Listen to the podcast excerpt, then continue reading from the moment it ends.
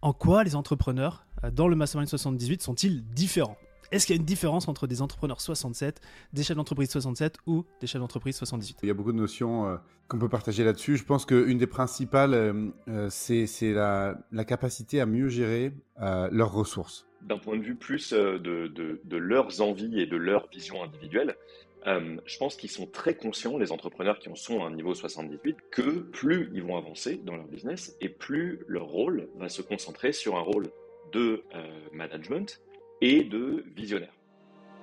Bienvenue dans ce nouvel épisode de Structure, le podcast qui libère l'entrepreneur tout en décuplant le potentiel de croissance de son entreprise. Je suis Romain Collignon, le fondateur de Squared, et ce que je vous propose dans ce podcast, c'est de prendre part à une conversation. Une conversation où on est entre nous, avec mon équipe ou avec des invités triés sur le volet, pour vous partager toutes nos coulisses et où évidemment la structure, au service de la liberté et de la croissance de l'entrepreneur, ne sera jamais très loin. Alors, la conversation du jour, c'est la réponse à l'une de vos questions.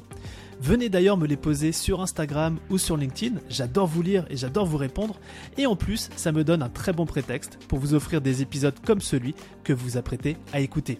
Allez, c'est parti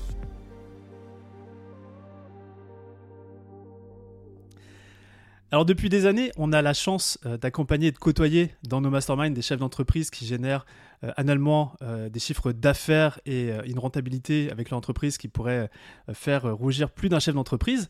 parce que bah, pour certains et certaines d'entre eux, ce sont des centaines de milliers d'euros annuels, le fameux 6 chiffres, jusqu'à plusieurs millions de ces annuels, le fameux 7 chiffres. Euh, pour la petite anecdote, parce qu'on nous pose souvent la question des, noms des masterminds. Il y a le mastermind 67 et le mastermind 78.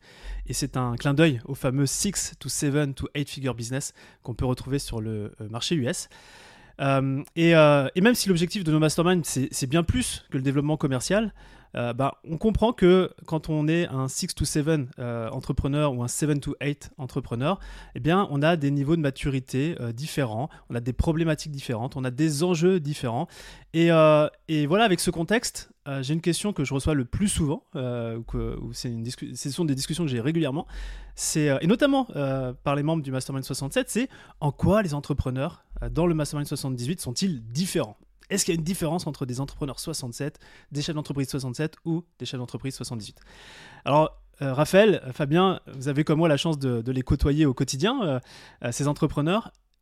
Quelle différence majeure vous pouvez observer, que ce soit structurellement au niveau du business, mais aussi j'ai envie de dire, parce que vous êtes là, on est ensemble, structurellement au niveau du mindset et de la posture.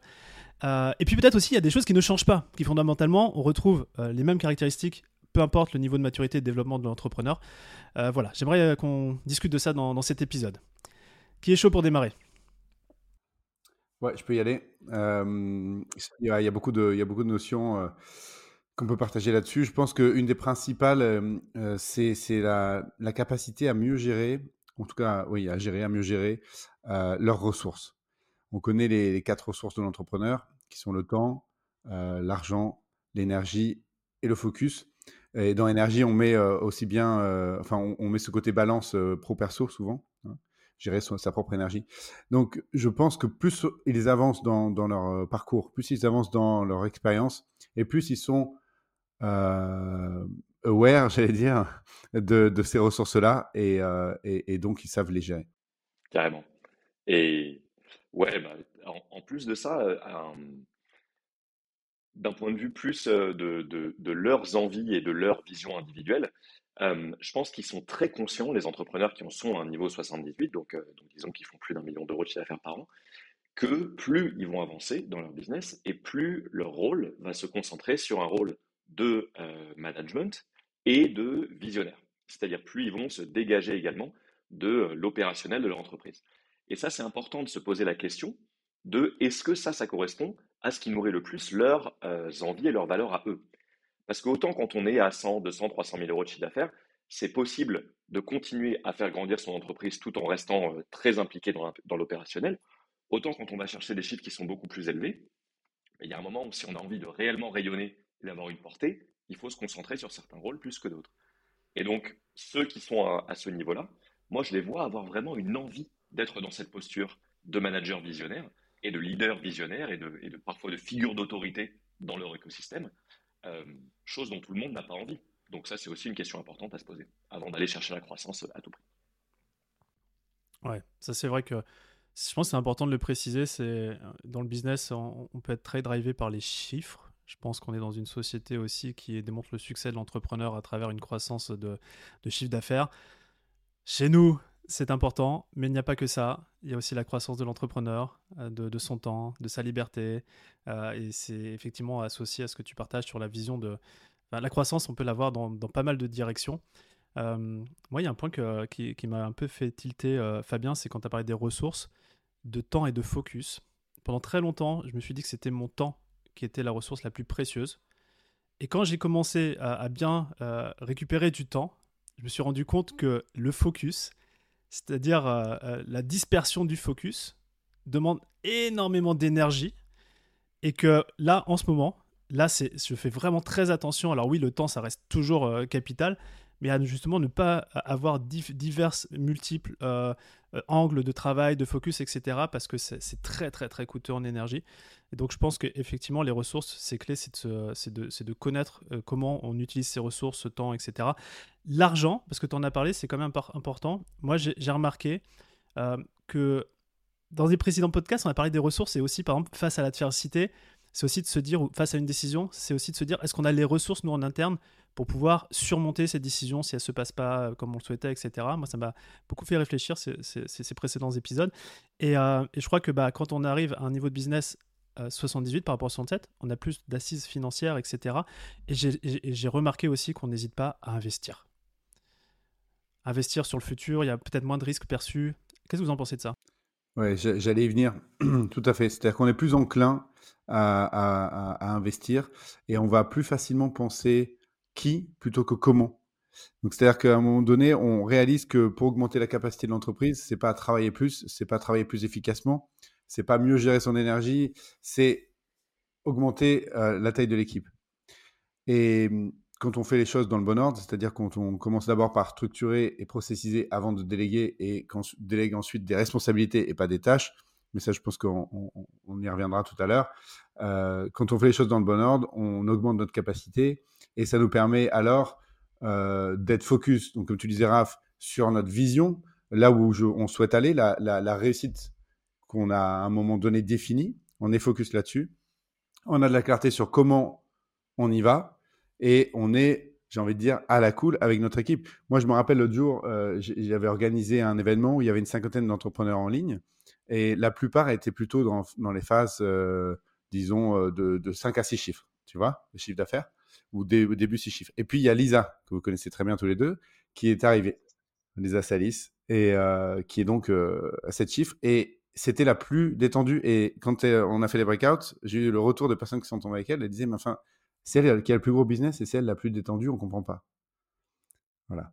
Donc ça, je pense que ça met bien en image ce que c'est de pouvoir, euh, de pouvoir faire travailler l'équipe dans le bon sens et de nous pouvoir, enfin quand je dis nous, c'est le leader, pouvoir être euh, connecté à sa vision, à sa clarté, à euh, ce qui, là, où il souhaite aller, là où il souhaite aller plutôt que comment y aller. Mmh.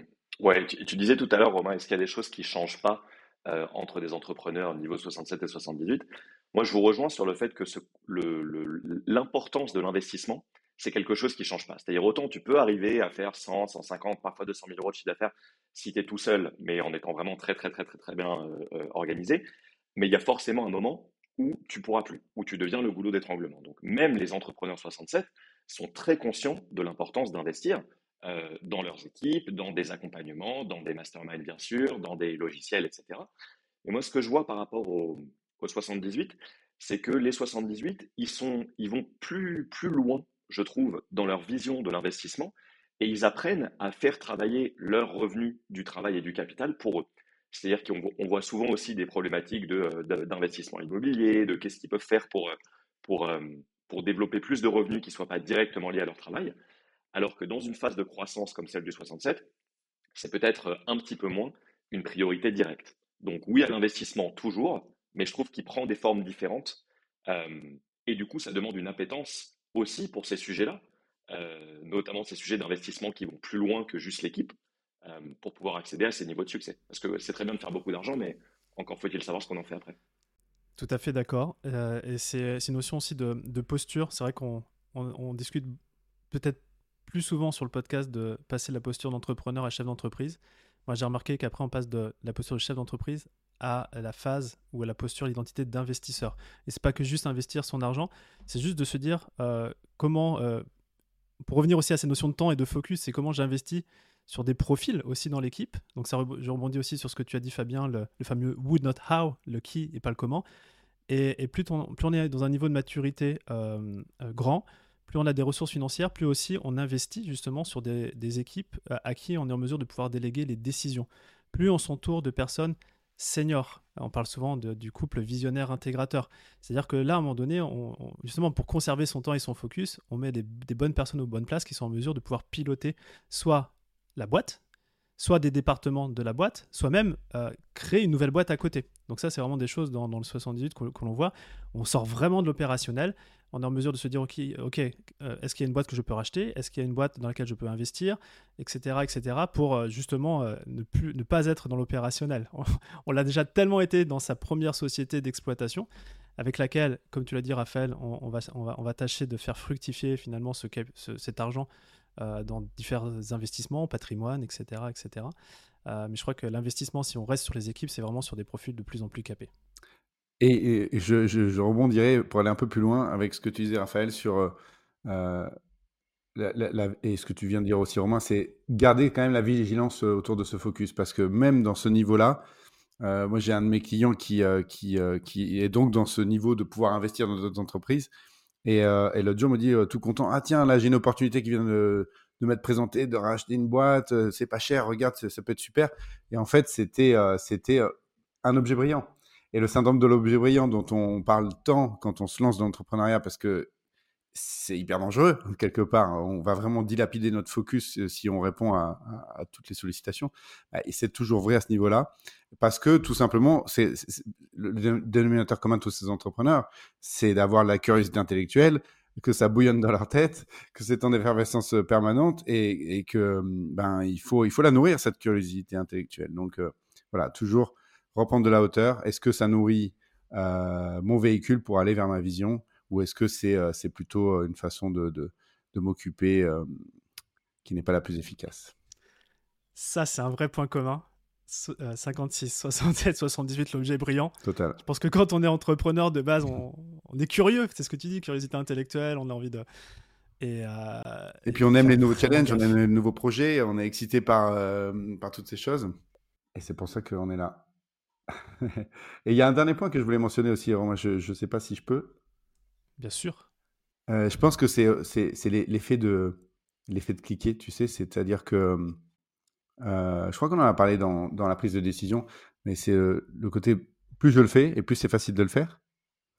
Et donc il y a je, le fais, donc j'acquiers de l'expérience et ça devient plus facile, mais il y a aussi je suis entouré de personnes pour qui c'est normal de le faire.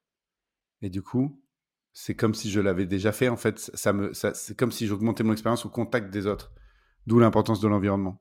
Eh ben ouais, parce qu'on finit toujours par absorber, qu'on le veuille ou non, on absorbe toujours les valeurs et les façons de fonctionner des gens qui nous entourent. Donc, forcément, le bénéfice de ça, c'est que si on s'entoure de gens qui ont ce mindset d'investisseur, qui ont ce mindset de voir très grand euh, et, de, et de se réinventer dans leur identité régulièrement, bah forcément, ça aide aussi à le faire, parce que parfois, ça demande des changements, euh, des, des, gros changements de comment soi on se perçoit.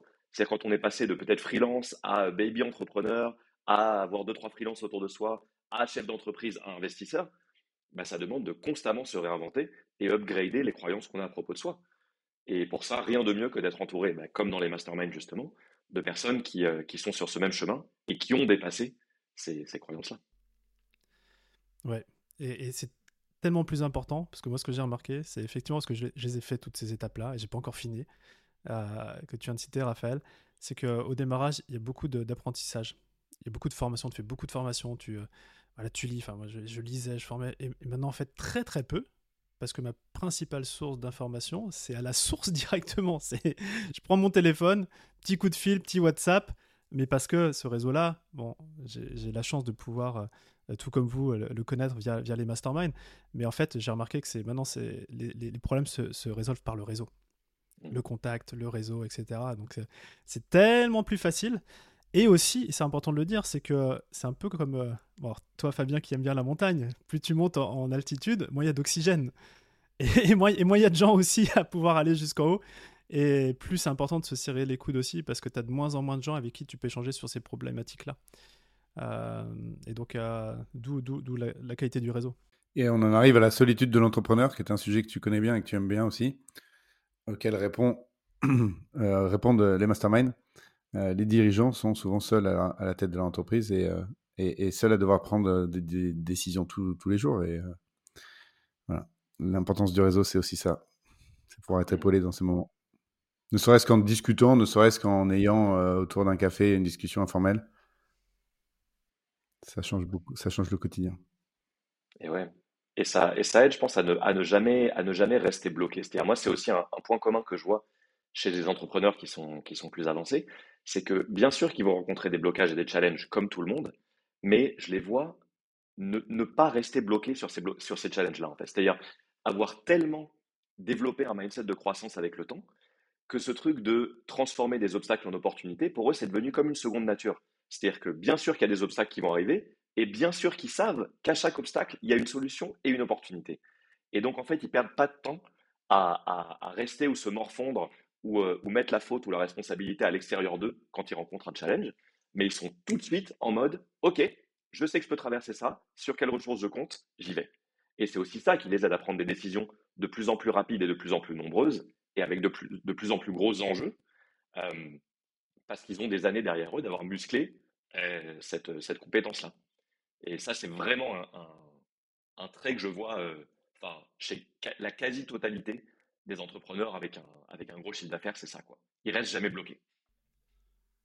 Ils ne restent jamais bloqués. Quand la porte est fermée, on passe par la fenêtre. Ah, mmh. la fenêtre, elle est. On passe par la cheminée. Tiens, c'est un peu de. C'est cette saison. C'est très contextuel, cette saison. Mais euh, ouais, e-, effectivement, effectivement, c'est vrai que moi j'ai cette attitude-là parce que des... on pourrait croire qu'il y a moins de problèmes en grandissant. Il y en a, c'est juste, des, euh, juste des, problèmes à la hauteur de, bah voilà, de la, maturité de l'entrepreneur et de l'entreprise. Par contre, maintenant, c'est vrai que j'ai le réflexe, c'est ok, fais chier. c'est quoi le cadeau caché? Allez, vite, j'essaie de le trouver. Mais c'est vraiment mon réflexe maintenant. D'ailleurs, on parle plus de problème, on parle de challenge. Exactement. Il n'y a jamais de problème, il n'y a que des challenges. Mm. C'est bon, bon de le rappeler. Eh ben écoutez, sur, euh, sur, ces, sur ces bonnes paroles, moi, je crois que c'est le dernier épisode de 2023, les gars. Waouh quelle année, quelle, année? Et bien sûr, on va se retrouver, euh, on va se retrouver l'année prochaine euh, avec, d'autres épisodes. Mais voilà, nous, nous on s'active, un peu comme les, lutins, euh, on s'active en ce moment à accueillir de, de nouveaux membres qui, viennent de nous rejoindre dans les Mastermind 67 et 78, puisque au 1er janvier, une nouvelle cohorte vient, vient nous rejoindre. Euh, maintenant, si euh, en cette période de, bonne résolution aussi, vous sentez qu'il est temps pour vous de, changer de chiffre, euh, de, passer du, 6 au 7, du 7 au 8, ben, on se tient à votre disposition. Voilà, sur Instagram, sur LinkedIn pour en discuter. Si vous voulez en discuter avec nous, vous nous envoyez un message. On va discuter de vos enjeux. Nous, on sera toujours dispo voilà, pour tâcher de, vous répondre. Et, je tiens à insister parce que parfois, on, entend ça sur un podcast et puis on n'ose pas. On se dit qu'on va déranger, etc. Mais en vrai, voilà, moi je le dis, on, adore, enfin j'adore, et on adore avec l'équipe discuter en one-one de, vos enjeux. Ça nous permet de, mieux vous comprendre et surtout de pouvoir vous aider. Donc voilà, si on peut vous être utile en plus du podcast, eh bien ça sera d'autant mieux. Voilà, on se retrouve l'année prochaine les gars? Allez, à l'année prochaine. Avec grand plaisir pour de nouvelles aventures.